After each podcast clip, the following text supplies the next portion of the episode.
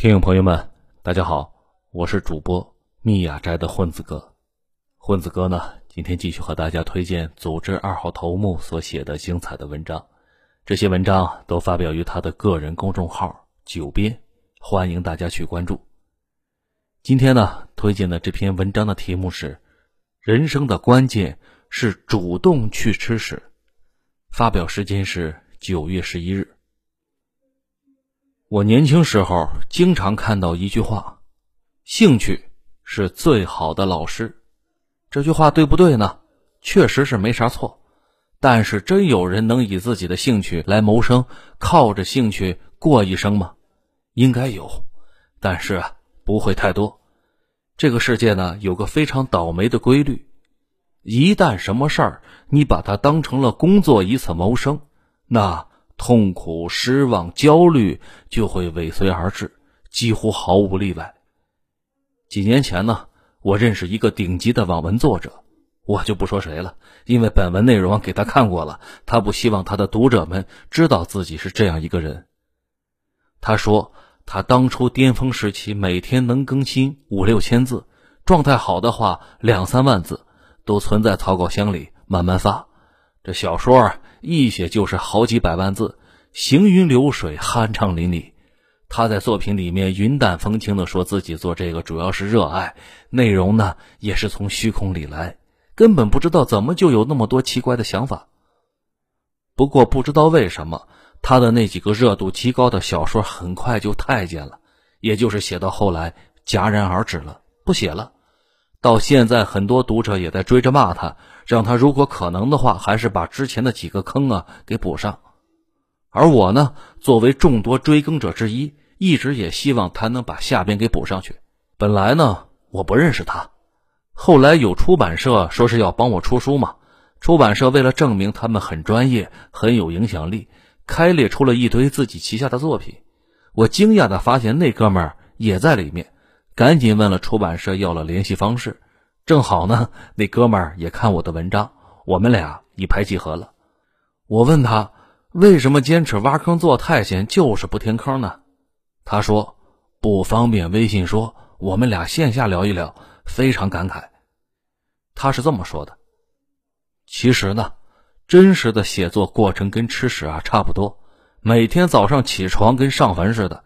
书房里面贴满了标签，记录着之前留下的各种线头和埋的梗，成天是一摞一摞的看书。内容越往后，那种感觉就像是一个小丑一开始玩着三个球，越玩球越多，到最后发现已经是接不住了。写完了那几本呢，到了后来都是大面积杀掉主角和人物来闭环各种线头，这才勉强的合上。书写完自己啊，完全不能看，看了恶心的不行。就好像当初雄心勃勃搞一个世纪工程，到后来搞成了一个央视大裤衩一样，观众呢可能觉得还凑合，但是他自己啊知道基本上都是违心之作。往往一本书刚开始写的时候精神状态好，写起来虎虎生威，越到后来是越艰难，到最后有几次啊脱发严重都进医院了。我一直以为他写的很容易，完全没想到这么痛苦。不由得又感慨人生艰难三秒钟，这倒是有点像张艺谋说过的一句话。他说：“电影拍到三分之一就知道这个电影是不是垃圾了，但是有投资方管着，必须得拍下去，哪怕知道最后拍出来是一坨屎也得拍。”网文作家呢，没有这个问题，反正没人给投资，大不了这个 IP 不卖了。如果发现自己写不下去了，要成垃圾了，果断自宫。这样作品尽管成了断臂的维纳斯，也比维纳斯长着两条章鱼臂强啊！有少数作者呢，对他爱得太深了，前面的内容看了好几遍，很快发现他并没有好好利用前面埋的线头，于是呢，专门发私信指出，他自己啊，当然知道这些问题了，可是自己又实在是搞不定，只好是装作没有看见。这个大佬现在有好几个 IP 已经卖掉了。江湖上说他其中有几个 IP 卖的太便宜，他跟我说其实不是，那些作品到后来写成了那样，自己想起来都心烦。别人出个价他就卖掉了，完全没有货比三家好好讨价还价。有一种那种巴不得把自己傻逼儿子送去读大学的感觉，哪怕那个学校只是个三本。当然了，尽管是太监了几本，他的成就还是非常非常高的，甚至在东南亚都有他的大量网文读者，也算是一种文化输出了。我请教了一下他这些年的一些心得，他正好这段时间呢也在思考，于是分享了一下。我发现跟我想的差不多。一，再喜欢的事儿，一旦当成职业来做，立刻比吃屎都难。二，唯一可以对抗这种痛苦的，就是天天例行主动的去吃。他就跟上班一样，每天对自己是有要求的。必须写，必须发，风雨无阻。有时候有灵感写得快，大部分时候完全是硬撸，痛苦不堪。他说：“他就像个妓女，已经完全没感觉了，还得日常接客。”说到这儿，大家如果觉得我说的太粗俗了，就装作没有听到这句话。我也是纠结了好久才写出来的。我这些年啊，也有这个感触啊。很多时候啊，想把事情准备的差不多了再下手。往往结局不太好，经常是一直准备不好，一直下不了手，最后无处下手，导致想做的事儿都夭折了。不知道大家注意到没有？焦虑就是因为想的太多了，而且就算是开始了，做上一段时间还好；如果长时间做，做好多年、几十年，这个过程啊，它是既无聊又让人绝望，而且整个过程毫无乐趣可言，对人既是一种考验。又是一种摧残。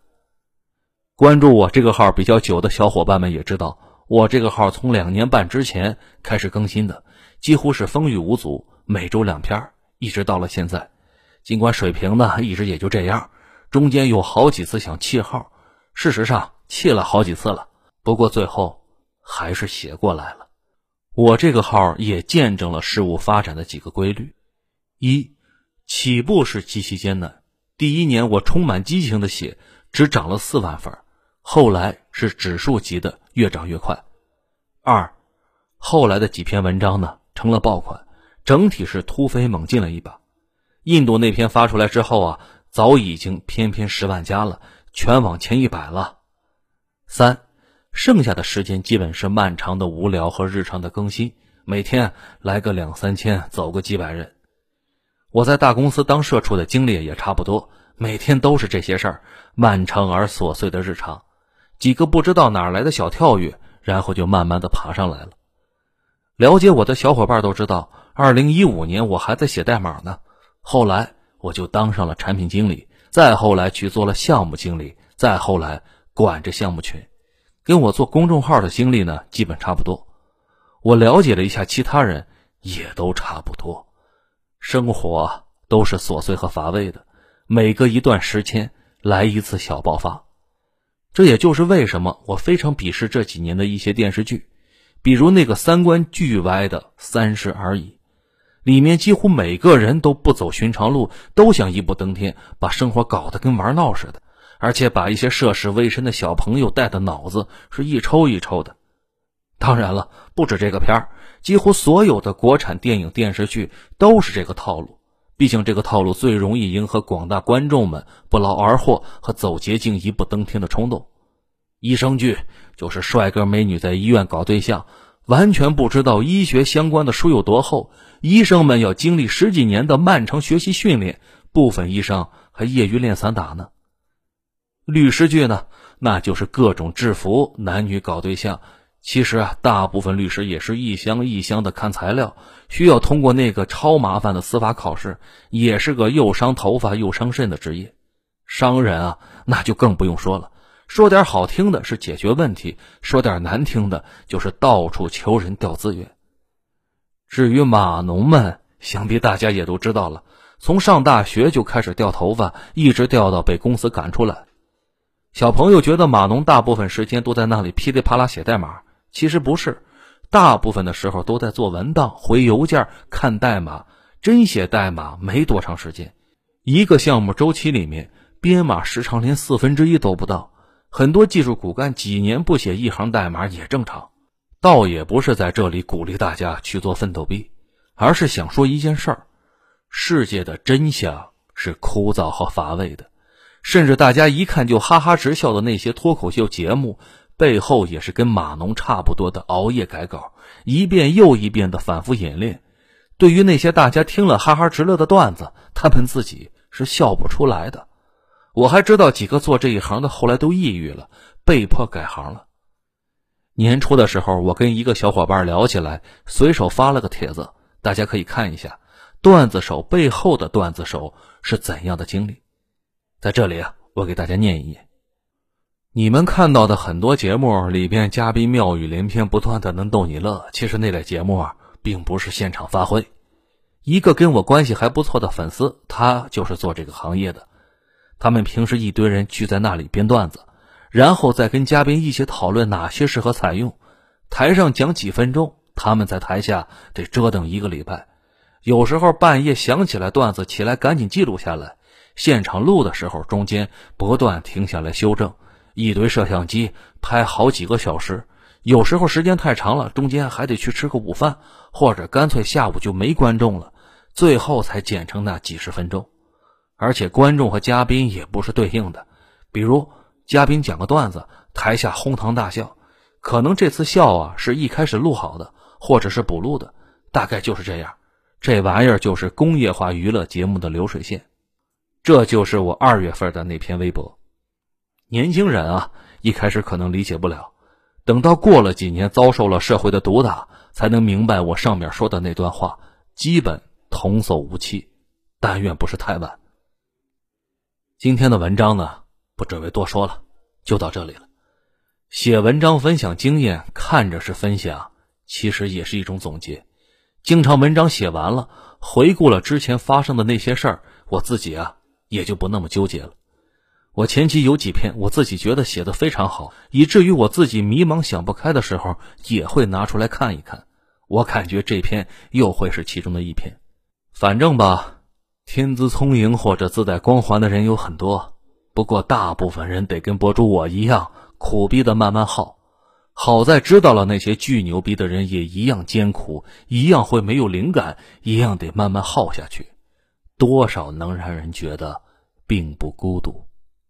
好了，文章到这里就结束了。感谢组织二号头目这次总结和分享，我是您的老朋友米亚斋的混子哥。如果您喜欢这个节目，请帮主播分享出去。咱们下期节目再会。